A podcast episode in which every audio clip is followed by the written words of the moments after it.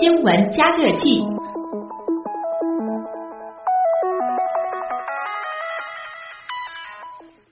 哎，下面这个话题呢，我们再来说说奥巴马宣布的终极减排计划。美国当地时间的八月三号，美国总统奥巴马宣布了他的终极版清洁电力减排计划，对美国温室气体排放施加更严格的限制，并说这是迄今为止美国应对气候变化迈出的最重要的一步。气候变化不再仅仅事关我们子孙后代的未来，而且事关我们现在每天的生活。美国国防部称，气候变化给美国国家安全带来直接威胁。我们是感受到气候变化影响的第一代，也是能为应对气候变化做些事情的最后一代。因为我们只有一个家园，我们只有一个星球。据了解啊，这项名为“清洁能源”的计划目标呢，是将在二零三零年之前，美国电能产出的温室气体排放量从二零零五年的水平降低百分之三十二。这一目标啊，比美国此前提出的目标提高了九个百分点。新措施将对美国未来的电力业产生重要的影响。计划鼓励电力行业减少燃煤，提倡更多的使用风力、太阳能等可能再生的能源。目标是在二零三零年呢，电力行业利用可再生能源的比例达到百分之二十八。这一数字同样比美国在六月份提出计划中的百分之二十二高出了六个百分点，可谓力度空前。没错，其实近年来呢，美国减排目标是在不断的加码。二零零九年，奥巴马就曾经提出，到二零二零年，在二零零五年的基础上减排百分之十七。二零一三年六月，奥巴马公布美国第一份全国气候行动计划，承诺以行政手段减少发电厂的碳排放，并加强可再生能源发展。二零一四年六月，美国政府发布清洁电力计划提案，发电企业首度被要求到二零三零年将碳排放量较基准年二零零五年下降百分之二十二。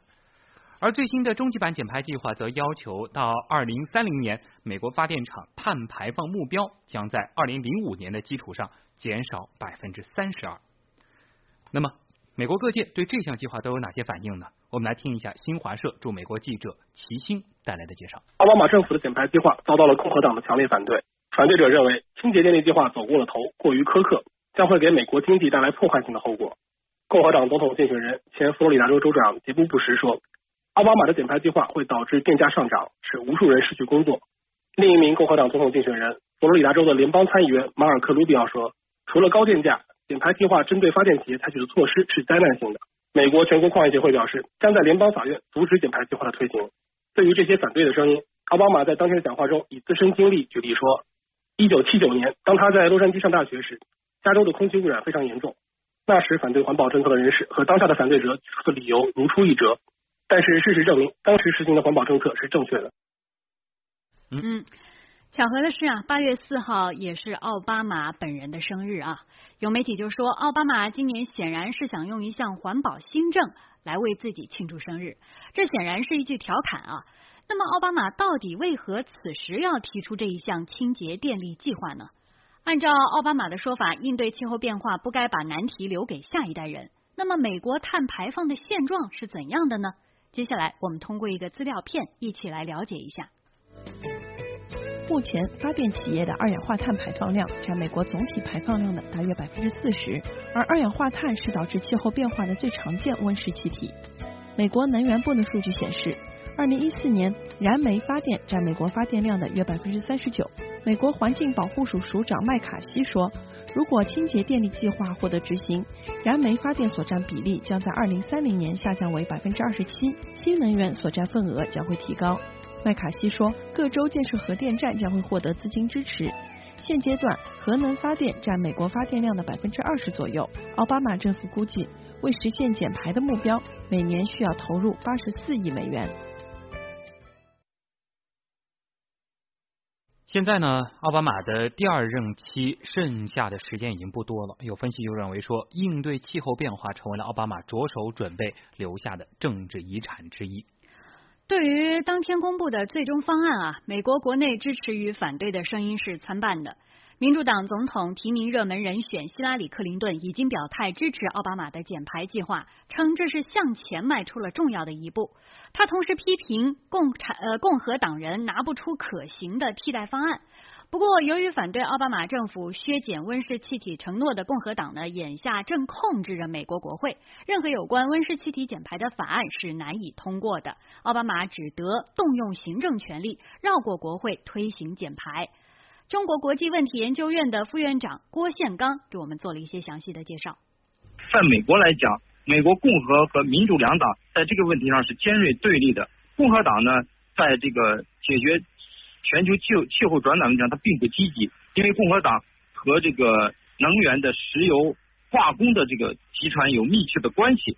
为了维护他们的利益，他们不愿意在减排以及采用新能源方面投入更多的资金。因此呢，共和党为了这些集团的利益，在这个国会中啊，就会反对美国政府在解决呃这个气候转暖问题上所采取的措施。而民主党呢，和这些集团的关系不像共和党那么密切，而且民主党是一种理想主义的外交政策，他希望这个在推动全球的一些问题上取得进展。因此呢，共和和民主两党在气候转暖问题上一直是对着干。那么在大选期间，也会围绕这个问题进行辩论。